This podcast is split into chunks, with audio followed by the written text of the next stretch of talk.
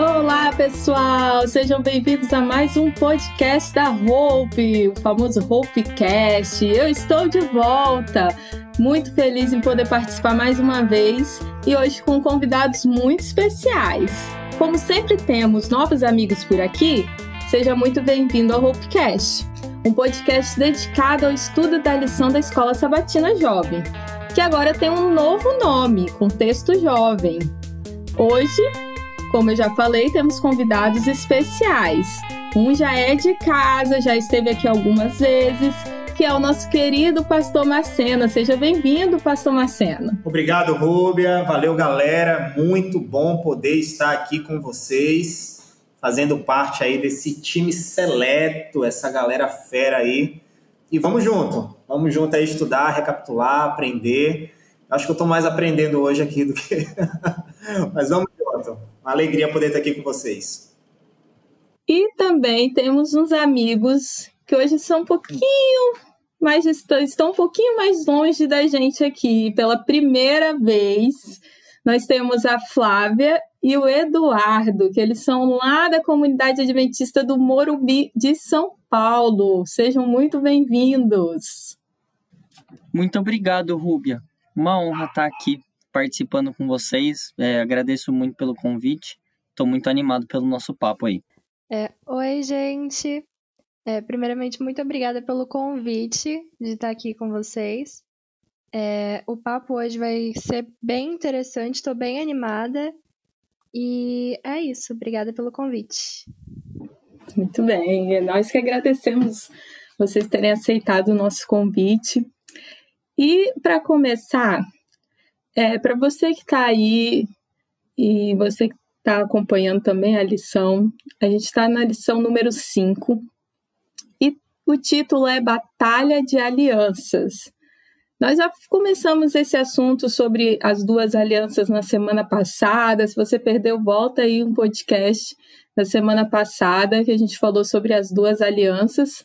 E esse, esse essa semana nós vamos aprofundar nesse tema dessa, desse conflito que tem entre as duas alianças. Será que a aliança que Jesus fez no Calvário anulou a aliança feita a Moisés lá no Sinai?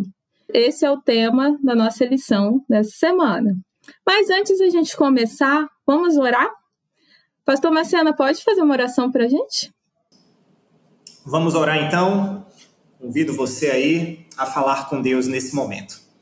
Obrigado, Senhor, pelas tuas bênçãos, pela tua misericórdia, sobretudo pela tua presença em nosso meio. Peço que o Senhor, de maneira muito especial, abençoe que essa pessoa que está escutando esse podcast. Eu não sei em que momento ele ou ela escuta, mas que a iluminação do teu Santo Espírito venha sobre nós e nos capacite a compreender a mensagem que o Senhor tem para as nossas vidas. Por favor, Pai, também nos ajude a colocar em prática este conteúdo, para que não sejamos apenas ouvintes, mas praticantes da tua palavra. Fica conosco, nos dê a tua paz, clamamos essas bênçãos na certeza que o Senhor nos ouve e concluímos essa prece no nome mais poderoso do universo, que é o nome de Jesus. Amém. Amém. E para começar, vou ler a nossa tirinha, que está lá na nossa primeira página da lição 5. Nós temos um rapaz gritando, dizendo: A lei de Moisés foi cancelada na cruz. E mais três rapazes gritando: cancela, cancela, cancela. E aí depois ele para pensativo e diz: Espera aí. Não podemos cancelar a antiga aliança e viver só com a nova aliança. Ambas têm o mesmo DNA. E a partir daí eu lanço para vocês, meus amigos, o que dizer sobre essa tirinha e aí sobre este tema. Eu acho que é, quando a gente quando a gente vê gente falando, né, de, de cancelar a antiga aliança e vir a nova aliança, é, né, e cancelar a lei de Moisés, por exemplo, a pessoa está criando uma dicotomia, está criando um problema onde não tem, na verdade. Porque muitas vezes, quando a pessoa está falando de cancelar a lei de Moisés, muitas vezes ela está falando. Porque assim, quando a, a, o povo lá no Sinai, eles foram dados três tipos de leis, né? A lei é, moral, os dez mandamentos, né, que a gente tem, as leis civis deles, ou seja, as leis para eles viverem como povo, e as leis cerimoniais, né, que tinham a ver com os sacrifícios e com o templo, etc. Então, assim, pelo menos a impressão que eu tenho, quando as pessoas falam, né, ah, vamos cancelar a lei de Moisés, o que eles querem cancelar é uma coisa que já já não vigora mais mesmo, porque são as leis civis do povo, são as leis de sacrifício, né? A gente não faz mais sacrifício, que o sacrifício de Jesus bastou por todos. Paulo ele fala bastante sobre né, a antiga aliança, em, a, a nova aliança em detrimento da antiga aliança. E aí a gente tem a impressão de que a antiga aliança, a mensagem da antiga aliança, o que a antiga aliança representava, eram coisas ruins, né? Que a antiga aliança representava uma escravidão para a lei, esse tipo de coisa, né? Mas quando a gente começa a ver a história da aliança na Bíblia, né, que é o que a gente viu também nas últimas semanas, a gente percebe que a aliança desde Adão e Eva, passando por Noé, Abraão, Moisés, Davi, o povo de Israel quando foi lá para o exílio, voltou do exílio, tudo isso, a aliança não era assim. Olha, vocês façam tudo certo e eu vou e eu vou dar em troca para vocês. Era sempre baseado em graça. Era sempre baseado em fé ali, mesmo desde Abraão. E, e mesmo desde Adão e Eva, na verdade, né? Então, assim, eu acho que muitas vezes a gente tenta ler a Bíblia como se o, o Velho Testamento fosse uma coisa completamente diferente do Novo Testamento, como se o Deus do Antigo Testamento fosse um Deus diferente do Novo Testamento. E sendo que não, sabe? É o mesmo Deus de amor. É o mesmo Deus de graça. Só que isso foi mostrado de jeitos diferentes, para povos diferentes, para pessoas diferentes. Então, é por isso que eu acho muito importante a gente estudar esse negócio da aliança, porque é um jeito da gente conciliar a Bíblia inteira em Jesus, né? Que é a, a, a parte central ali da aliança e do livro também. Acho que uma coisa bacana também, complementando essa fala do Eduardo aí, que foi excelente, bem ao ponto mesmo, bem cirúrgico, é, às vezes a gente fica tão concentrado, é, pegando esse título né, da batalha, nós ficamos tão concentrados às vezes em tentar defender um ponto de vista é, que a gente se esquece né, que com aquela célebre frase, né? Todo ponto de vista é a vista de um ponto. Então, muitas vezes a gente quer defender algo, beleza, muitas vezes a pessoa está até correta, mas se esquece de fazer um olhar geral da situação. E isso é muito complicado, né? Porque muitas vezes nós criamos debates e discussões onde não existem, ou muitas vezes o que eu vejo muito são pessoas é, que estão falando da mesma coisa, utilizando palavras diferentes, assuntos diferentes e aqui está um assunto clássico disso, né? Que as pessoas realmente, é, às vezes até na tentativa de manter um determinado ponto de vista, acaba não abrindo margem para o diálogo. E aí essa falta de diálogo causa muitos problemas, né?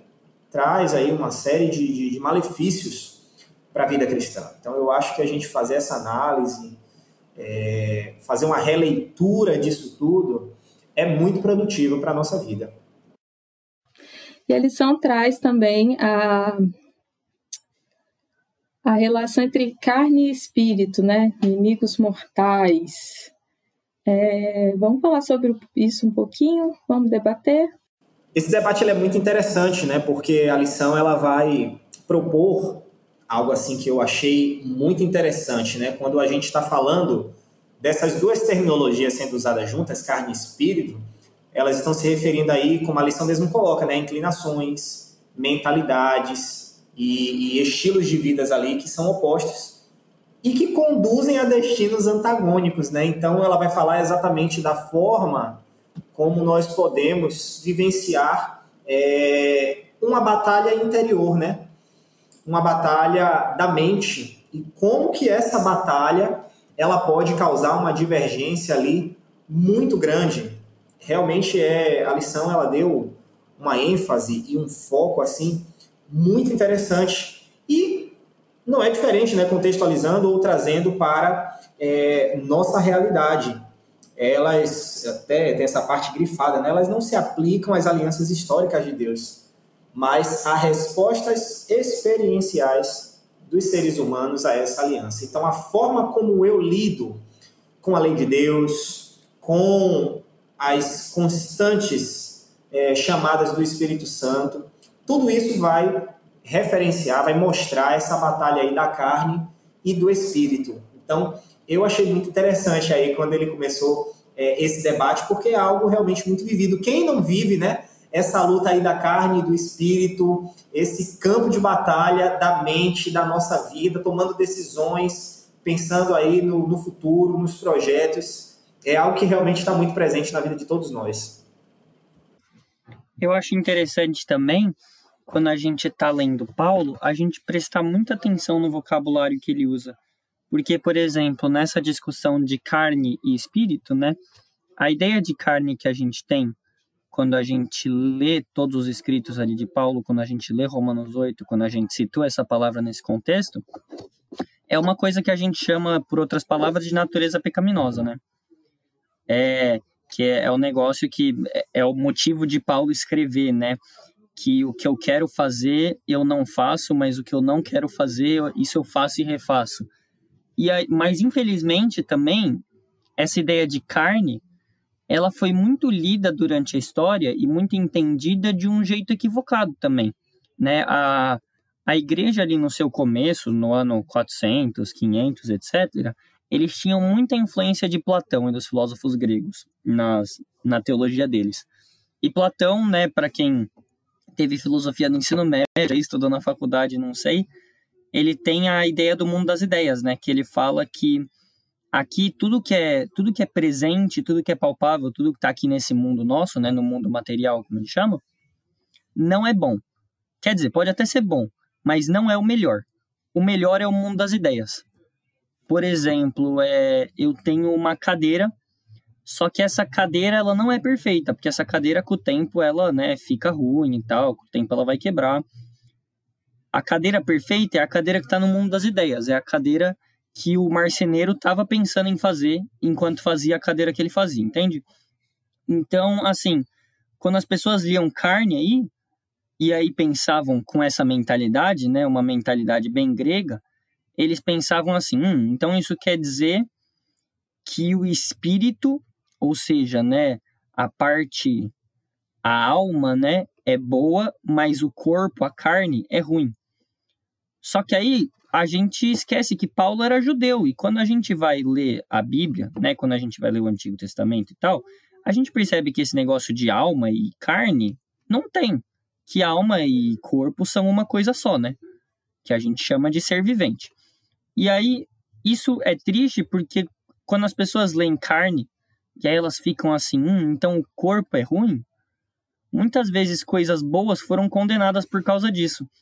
Na Idade Média, por exemplo, tinha monge que achava que era pecado rir, porque isso é um prazer do corpo, né? Tinha gente que achava que era ruim comer uma comida gostosa, né? Tinha gente que achava que sexo era errado. Obviamente, todas essas coisas, elas são boas dentro dos parâmetros que Deus deu, né? Comida é bom desde que você não exagere, desde que você coma bem, né? Faça bem para sua saúde. Sexo é bom desde que seja dentro dos limites do casamento. Só que com essa visão de que ah, tudo da carne é ruim, o meu corpo é ruim, isso não só faz a gente ter uma visão muito errada de várias coisas, como também faz a gente ter uma visão errada da gente, né? É um negócio que com certeza pode dar um baque na autoestima aí das pessoas você pensar, nossa, o meu corpo é ruim. Tudo aqui é ruim. Não é isso que Paulo está falando né? Se o nosso corpo fosse completamente ruim, por que, que Deus teria feito ele, né? Por que, que já não faz logo uma alminha voando por aí? Não, é óbvio que é bom, é óbvio que tem sua importância, né? Então, assim, é, essa é outra importância também, eu acho, da gente sempre entender, sempre tentar procurar o contexto, né? Do mesmo jeito, quando você tira essa ideia de antiga aliança e nova aliança do contexto, parece que são coisas completamente contraditórias, né? Quando você tira essa carne do contexto, parece que Paulo está falando de outra coisa. Mas, na verdade, é, é mais né, na linha do que uma cena falou mesmo, né? É, eu gostei muito do que vocês falaram é, nessa dualidade que a lição traz sobre carne e espírito, E eu queria enfatizar alguns outros pontos que ela traz, que são os dois tipos de carne que a lição conta, né? Que é o tipo de pessoa que vive pela carne por viver totalmente fora de uma religião, e quando ela trata desse fora da religião, ela quer dizer fora de qualquer contato com Deus, e ela fala no sentido de carne, onde a pessoa é, vive de acordo com as próprias vontades e sem ligar para para a vontade divina, para as outras para a vontade divina e para os outros quesitos que são importantes quando a gente considera a vida cristã. E, além desse tipo de carne, a lição também traz a carne que teria a religião em excesso, que seria é, aquele tipo de pessoa que segue vivendo é, mais pelos dogmas do que pelo próprio relacionamento com Cristo. Seria o tipo de religião que a gente via, por exemplo, nos fariseus na época de Jesus. E, bom, além disso, um outro ponto interessante que a lição ela traz é quando ela trata sobre o espírito. E eu gosto muito que ela enfatiza que a vida em espírito ela é uma vida de paz com Deus. É uma vida onde você vai viver em paz junto a Ele. Não que você vai ter paz em todos os momentos, como muitas vezes a gente pensa quando a gente olha a Bíblia e alguns outros textos a gente que a gente acaba mal interpretando, no caso, né? É, eu não sei quantos de vocês já ouviram, mas muitas vezes a gente pega é, aquele texto famoso da Bíblia, tudo é, tudo coopera para o bem daqueles que amam a Deus. É, a gente costuma pegar esse texto e falar: se você viver com Cristo, tudo vai dar certo na sua vida, você vai prosperar, você vai ficar bem, tudo vai ser belo e maravilhoso. E eu acho legal quando a lição enfatiza que essa paz que a gente vai ter vai ser com Deus, porque é realmente isso que acontece. Quando a gente entra numa vida com Cristo, não é que a gente vai ter paz com todo mundo, que as coisas vão andar às mil maravilhas e a gente não vai ter problema. Na verdade, quando a gente entra numa vida com Cristo, a gente trava uma guerra com todas as potestades do mundo. A gente trava uma batalha onde é, Satanás e os anjos dele vão estar. Ainda mais em cima da gente, querendo fazer a gente falhar, querendo fazer a gente cair, dando mais problema pra gente, para que a gente se afaste de Cristo. Só que nesse momento que eles vierem é, nos atacar com tudo, a gente vai ter Cristo do nosso lado que vai estar nos ajudando. Então, a paz ela é centrada totalmente em Deus quando a gente vive pelo Espírito. Isso que a Flavinha falou é o que a gente chama de é, da experiência da aliança, né? Porque a gente tem essa ideia de que, né, muitas vezes quando a gente está lendo, a gente pensa, nossa, então eles estão falando mal da antiga aliança, né? Então quer dizer que a antiga aliança é ruim. Uma aliança é um contrato entre duas partes. A parte de Deus não era ruim, né? Isso seria impossível. Deus é perfeito. O que deu errado na antiga aliança foi o jeito que as pessoas reagiram a ela, foi o jeito que as pessoas responderam, foi o jeito que elas tiveram a experiência dela. Foi o que a Flavinha explicou, né? É, tinha gente que simplesmente negava completamente e adorar outros deuses, e tinha gente como os fariseus, que eles, né, cumpriam 600 milhares de leis lá só sobre o sábado, mas na hora de amar o próximo, né, a religião era uma religião externa, mas não era uma religião que realmente tinha mudado o coração deles. E isso é muito perigoso para a gente hoje ainda, né? A gente está estudando aqui de aliança e tal, e a gente está falando, né, que ah, Jesus chegou, a gente vive na nova aliança. Só que é mais fácil do que a gente imagina. A gente está vivendo uma vida de antiga aliança, né? A gente está vivendo uma vida como se Jesus não fosse o nosso salvador, né? Como se a gente se salvasse. Ou como se qualquer outra coisa salvasse a gente, né? Como se o dinheiro nos salvasse, como se uma namorada, um namorado nos salvasse, como se a faculdade para qual você vai, o emprego que você vai conseguir, ou a casa que você quer comprar, etc., como se isso fosse te salvar. Não é isso que salva, né? Não é isso que completa o vazio dentro da gente. Então, hoje em dia a gente não tem mais essa ideia de oferecer criança em sacrifício para deuses, né?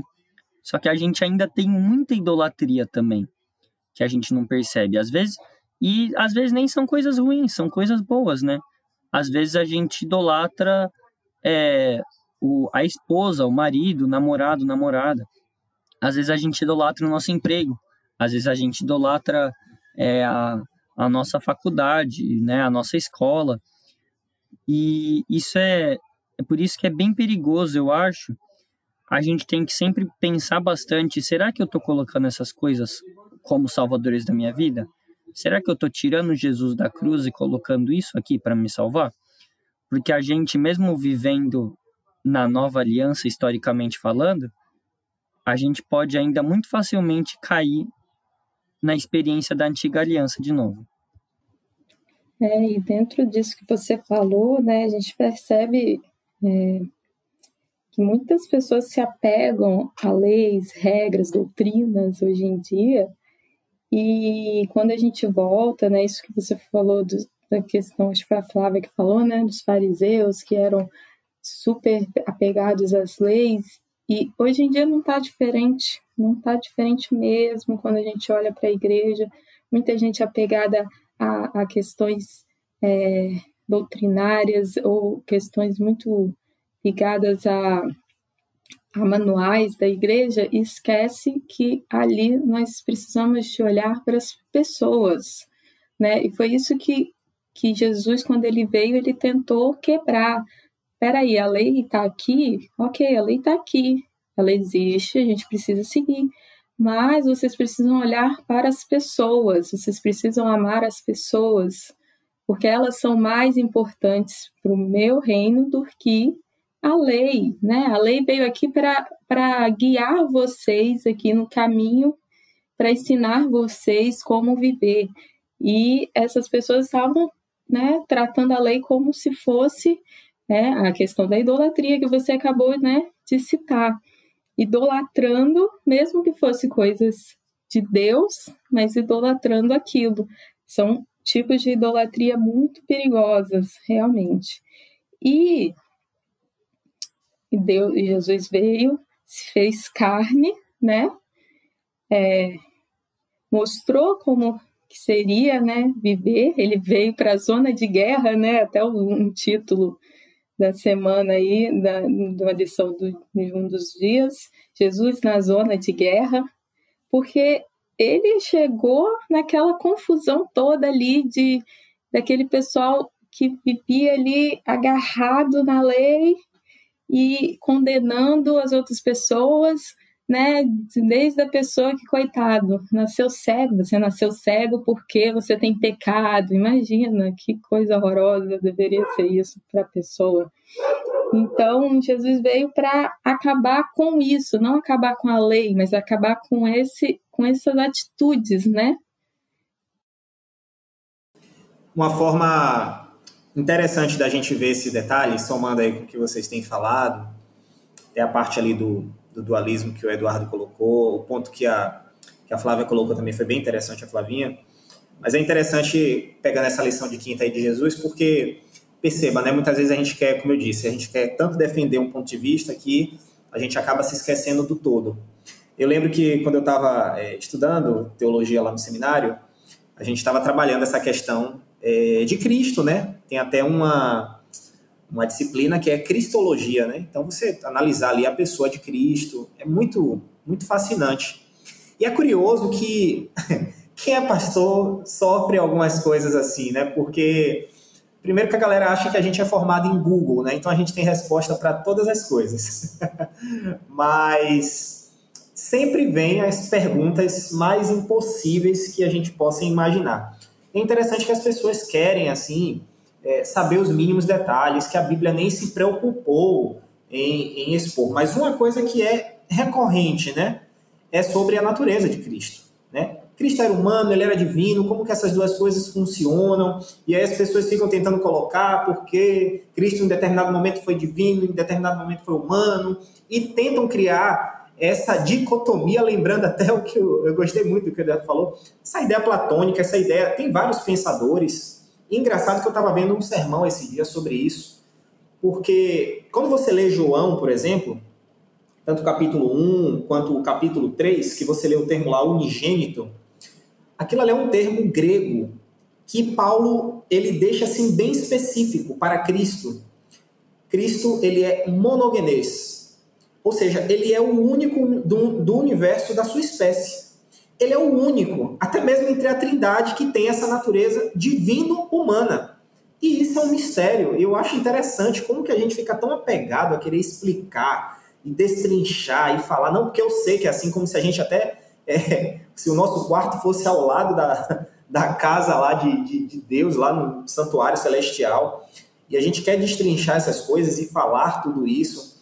Então, assim, é algo muito interessante, porque Paulo ele não se deteve a falar, ele não ficou fazendo distinção, ele usou o termo, olha, ele é o único da sua espécie, ele é monogenês. Né? Então, a gente precisa ter muita humildade ao, ao aceitar esse tipo de coisa, ao entender esse tipo de coisa, porque é, realmente, às vezes a gente fica tão focado em querer defender algo que a gente se esquece do todo e muitas vezes nessa tentativa de querer defender, muitas vezes a gente acaba cometendo até mesmo heresias, né? Então a gente precisa assim, tomar muito cuidado ou a gente vai para o campo prático, como a Ruby acabou de falar, de você focar demais na prática da lei, se esquecer que é um ser humano que vai aplicar aquela lei, e esquecer do amor, e esquecer exatamente de que é, nós somos falhos, de que nós somos pecadores. A gente também se esquece de coisas que estão simples, porque quando a gente vai ler Romanos, Cristo ele vem como segundo Adão. Se a gente perder essa percepção, cara, a gente vai vacilar demais, a gente vai escorregar aí na casca de banana feio. Porque Cristo não veio como um de nós, ele vem, ele vem como um segundo Adão para mostrar que onde Adão errou e pecou, ele acertou e nós podemos ter esperança ele vem como nosso substituto nesse contexto. Ou seja, Adão estava num ambiente perfeito, não tinha inclinação para pecar. Cristo também não nasce com inclinação para pecado. Só que enquanto Adão ele estava lá no, no ar condicionado do Éden, ele não sentia. Eu não sei agora como é que está aí o clima é, para o Eduardo, para a Flavinha, né? Eu sei porque eu estou aqui é, na mesma cidade aqui da da Ruby aí. Tá bem frio. então Perceba, né? Tá muito frio, então já o excesso de frio incomoda. o excesso de calor também incomoda. Adão ele tava tranquilo ali, ele botou o ar condicionado no 23 graus, entendeu? E ficou ali, ó, de boa, entendeu? Aí eu acho que esfriou um pouquinho. Não tinha isso, ficava sempre maravilhoso o clima. Cristo vem, pegou aquele sol de rachar lá no deserto, né? Sofreu, teve momentos também de, de, de frio intenso então ele vem com o mundo degradado, ele vem num corpo que ele sente fome, que ele sente medo, que ele chora, que ele sente dor. Então, mas ele não tinha a inclinação para pecado. Então ele vem exatamente como Adão, ele não, não, ele não sentia essa vontade natural que nós sentimos de pecar, mas sofreu tentação em toda a sua vida. Então a gente precisa ter isso bem claro para que realmente a gente possa entender essa batalha possa compreender esse campo de visão e o quanto que o Espírito Santo está querendo nos atrair para ele.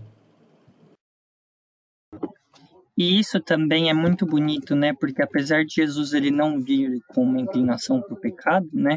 Como o pastor acabou de falar, ele sofria tentação também, né? E aqui na lição eles citam, né, em Hebreus que ele entendendo que a gente passa, passando pela mesma coisa que a gente, ele pode se compadecer das nossas fraquezas, né? Ele ele olha pra gente e ele entende que é difícil o que a gente passa, né? E que é uma luta complicada e que é uma luta que muitas vezes a gente acha que não tem esperança. A gente acha que não tem chance, a gente acha que vai continuar sempre igual, né? Mas aí aqui a lição fala um negócio muito bonito que eu vou ler rapidinho, que é assim: Portanto, quando acharmos cansativa a guerra entre a carne e o espírito, aproximemo-nos do trono da graça com confiança a fim de recebermos misericórdia e encontrarmos graça para ajuda em momento oportuno, que é citando Hebreus, né? Ou seja, é, é aquele negócio, né? Quando, quando você pecar, você tem um advogado do lado ao lado do Pai por você. Jesus ele passou pelo que a gente passa. Jesus ele entende o que a gente passa. Ele entende o sofrimento. Ele entende a dor. Ele entende ele entende a angústia. E ele está disposto a livrar a gente disso também. É muito bonito. Um ponto interessante é quando, vou fazer aqui um, um parêntese rapidinho, é quando nós mesmos nos esquecemos é, de que somos pecadores, né? Ou é bem verdade, muitas vezes a gente vence uma determinada inclinação, um defeito de, de, de caráter, um pecado, mas a gente se esquece que um dia a gente viveu, né? E quando a gente vê alguém caindo, a gente não tem aquele mesmo olhar de misericórdia que Deus tantas vezes teve e ainda tem conosco, com os pecados, com as falhas atuais. Então a gente é, é uma reflexão muito interessante, né? Quando quando você lê aí em Hebreus, como Eduardo leu, né, de que você tem um sumo sacerdote que se compadece, é porque Cristo esteve aqui na terra e ele, com um olhar muito mais ampliado, ele entendeu o que era a influência da tentação na nossa vida. Então ele fala: olha, não é fácil. é, o sistema é bruto, né? Tem até uma frase aí. É difícil. Então ele se compadece porque ele sabe realmente de que o pecado ele tem um grande poder sobre nós. E é por isso mesmo que nós podemos aí nos aproximar e que ele tem todo esse relacionamento. Mas veja, né?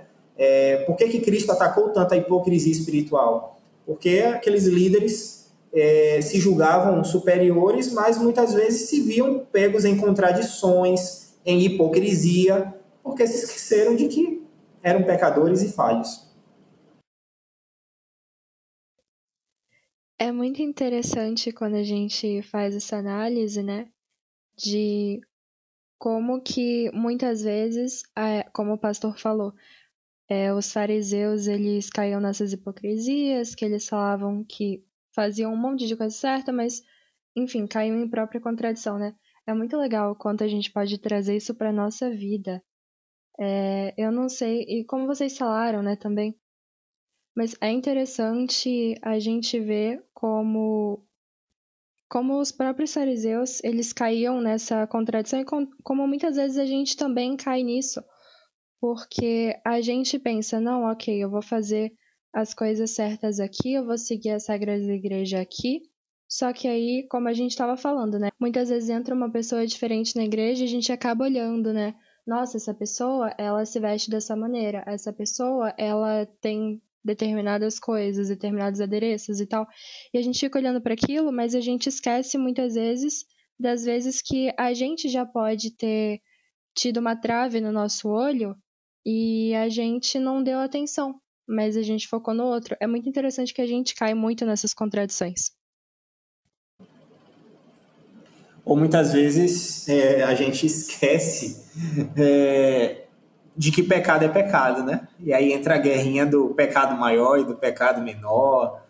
É, é muito interessante, porque é bem verdade que todo pecado é nocivo e pode nos tirar do céu, né? E, obviamente, também tem, sim, pecados graves e tal, mas isso não compete a nós. Compete a Deus, ele é o legislador, né? Nós não somos, mas é uma vontade que nós temos de agir como juiz e, e aí que começa a grande guerra, né? Não, eu tenho o meu pecado. Todo mundo, não, você é pecador, sou, eu sou pecador, porque a Bíblia fala que é pecador, mas todo mundo quer ser menos pecador, né? Ou melhor pecador do que o outro, né? Sempre o outro é pior pecador do que eu. E é que é o grande problema da vida, né? É, a gente entender de que nós estamos nessa luta. E eu gostei muito, né? Porque a lição ela vai falar que quanto mais você se aproxima de Cristo, quanto mais você busca o Evangelho, quanto mais você permite que o Espírito Santo ele fale ao seu coração, mais o seu senso de pecaminosidade fica aguçado.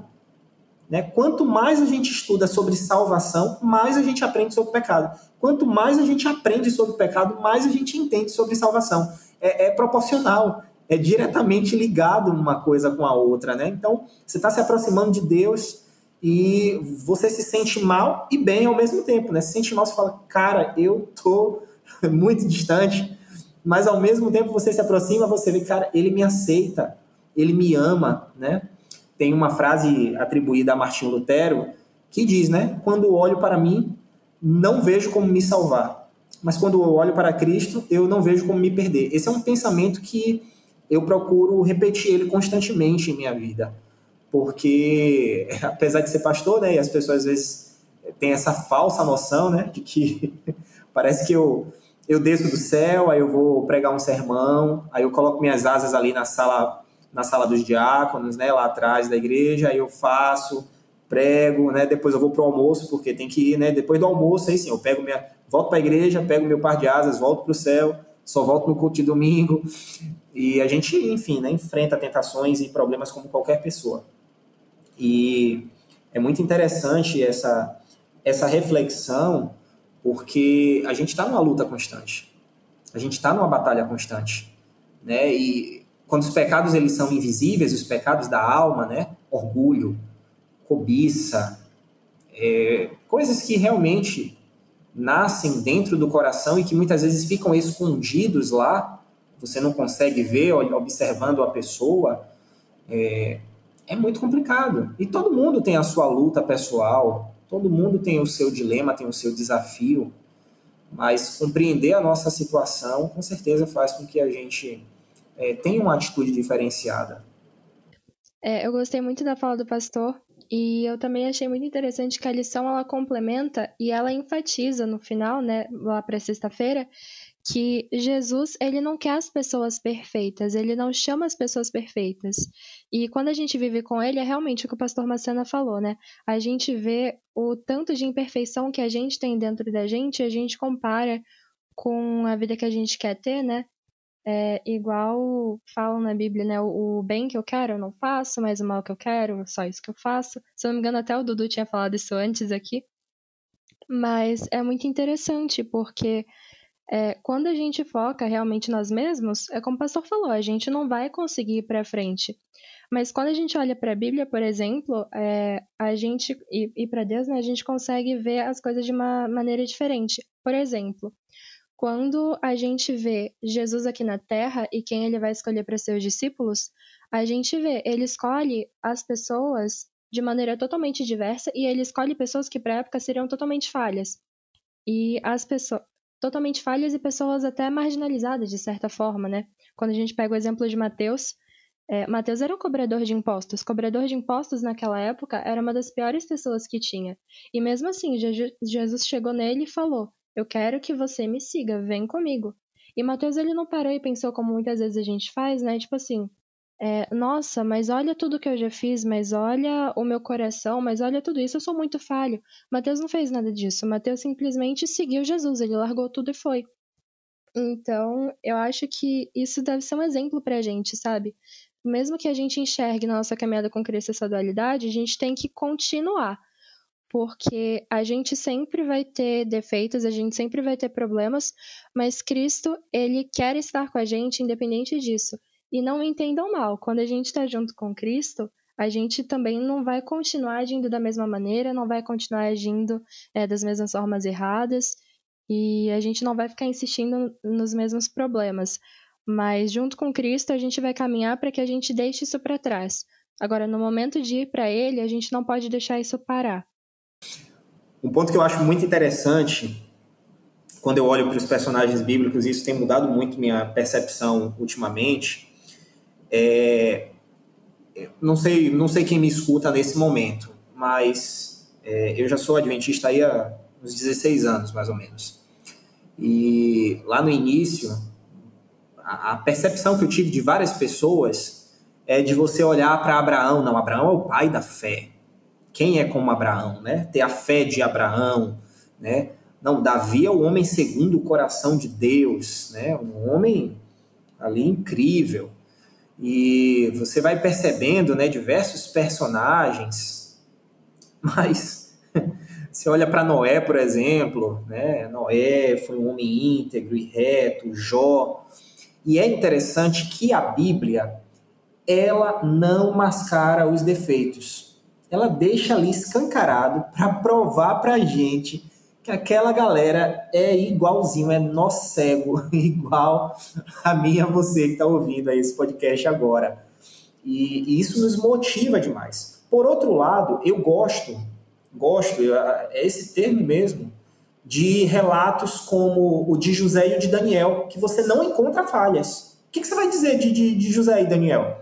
Né? Então, assim, a Bíblia mostra que nós somos pecadores, nós somos falhos, nós carecemos da graça de Cristo, mas ele pode usar um pecador que se arrepende, que busca viver em contato com ele. Enoque, o que, que você vai falar de Enoque? Enoque foi tão fera que a Bíblia não, não conseguiu nem descrever o cara, pô. E olha que ele viveu vários anos aqui. A Bíblia parou assim e falou: Cara, esse cara foi tão cara com Deus que, que Moisés pegou lá e falou: Ah, Enoque andou com Deus e Deus falou: ah, esse mundo não presta para você, vem morar aqui no céu, vem passar vem passar uns tempos aqui. E aí tirou o cara da terra. então, assim, eu acho isso fantástico. Enoque é meu, é meu personagem bíblico favorito. E eu falo isso porque eu percebo que eu sou igualzinho a esses caras. Eu falo, juro, com todo o respeito que eu tenho a Davi, é um grande personagem aí da Bíblia e da história aí do judaísmo, do cristianismo, mas eu não queria ser parecido com Davi, cara. Não queria. Eu vejo o que ele fez, tem dias que eu me acho melhor, entre aspas aqui falando. Mas eu percebo que o mesmo Deus né, que, que salvou esses grandes personagens, ele também olhou para Davi e falou: Ó, oh, esse cara que você está falando tão mal aí, que ele tinha tudo para ser um fracasso, esse cara é segundo o meu coração, entendeu? Então ele se arrepende, ele não fica prostrado aí no erro. Então a Bíblia tem esperança para todo mundo. Você que se sente mal, você que se sente acabado, é, a Bíblia é para você. Né? Ou você que até mesmo tem uma boa performance espiritual. É, a Bíblia também está olhando para você, mandando você baixar um pouquinho a bola, dependendo do caso, para cuidar com o orgulho espiritual. Mas ela é um livro de esperança para todos, para todos. E isso tem, isso tem mudado muito meu cristianismo e, como a Bíblia fala, né, se você se colocar à disposição do Espírito Santo, ele vai trabalhar em sua vida e você vai conseguir falar disso para outras pessoas e a sua vida vai vai ter um rumo completamente diferente. Ah, como, a, como a Flavinha e a Macena falaram, né? É uma caminhada que tem altos e baixos, né? E quando a gente estiver nos baixos, que a gente se lembre aqui dessa parte do texto da Ellen White no Caminho a Cristo, muito bonita, que fala assim: Mesmo quando somos vencidos pelo inimigo, não somos rejeitados, esquecidos nem abandonados por Deus. É, mesmo nos piores momentos, nos momentos em que a gente é, não vê nada de bom na gente, né? A gente fala fala muito de ter fé em Deus, né? Que obviamente é, essa é a parte mais importante, isso é o essencial. Mas Deus também tem fé na gente, né? Deus consegue enxergar a imagem dele na gente. Deus consegue enxergar uma sementinha de eternidade na gente, né? A sementinha que ele plantou. Então, mesmo nos piores momentos, a gente se lembrar que, né, Cristo está à direita de Deus intercedendo por nós. Então, isso é sempre um grande alívio, uma grande fonte de esperança para mim. Amém. E ficamos por aqui, galera. Nossa, que estudo maravilhoso. Você que quer é, entender melhor sobre o tema, isso daqui foi só uma palhinha, hein? E olha quanta coisa a gente falou. Você pode estudar a lição dessa semana. É, aí, para você que não tem a lição, vai lá no site da CPB, no mais.cpb, você encontra a lição da semana. É, entra aí nas redes sociais e vou divulgar a rede social que eu achei aqui da galera ali de, do Morumbi. É, Can Jovem. Arroba Can Jovem, Jovens Adventistas do Morumbi. Oh, Muita coisa boa rolando nesse Instagram. Sigam aí, fiquem ligados sigam o pessoal do Morumbi e sigam a gente, arroba HopeClass, Pix. E compartilhem esse podcast, incentivem seus amigos a estudarem a lição. Só benção. Ninguém perde nada por estudar a lição, só ganha. Ganha coisas boas. E para a gente encerrar, vamos orar? Eduardo, você pode orar para a gente? Posso sim, vamos lá.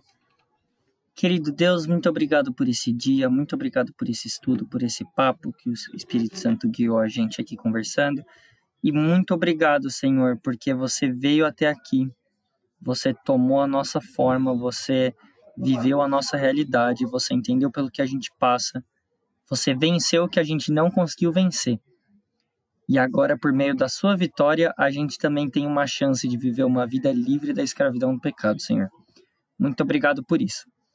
Ajude a gente a nunca esquecer disso e continuar aprendendo cada dia mais sobre a sua aliança e com a sua aliança na nossa vida. Abençoa todo mundo aqui, todo mundo ouvindo esse podcast. É o que eu te peço e agradeço em nome de Jesus. Amém. Amém. Galera, muito obrigado pela participação de vocês. Foi um prazer ter vocês aqui. Muito obrigado, digo mesmo, foi ótimo. Valeu, galera. Muito bom estar aqui com vocês. Tamo junto. Vamos estudar a lição aí, tem coisa boa pra gente. Obrigada pelo convite. Então é isso, né? Vejo você na próxima. Mas não perca, semana que vem tem mais podcast. Sai toda segunda-feira. Então, vejo você na próxima. Tchau!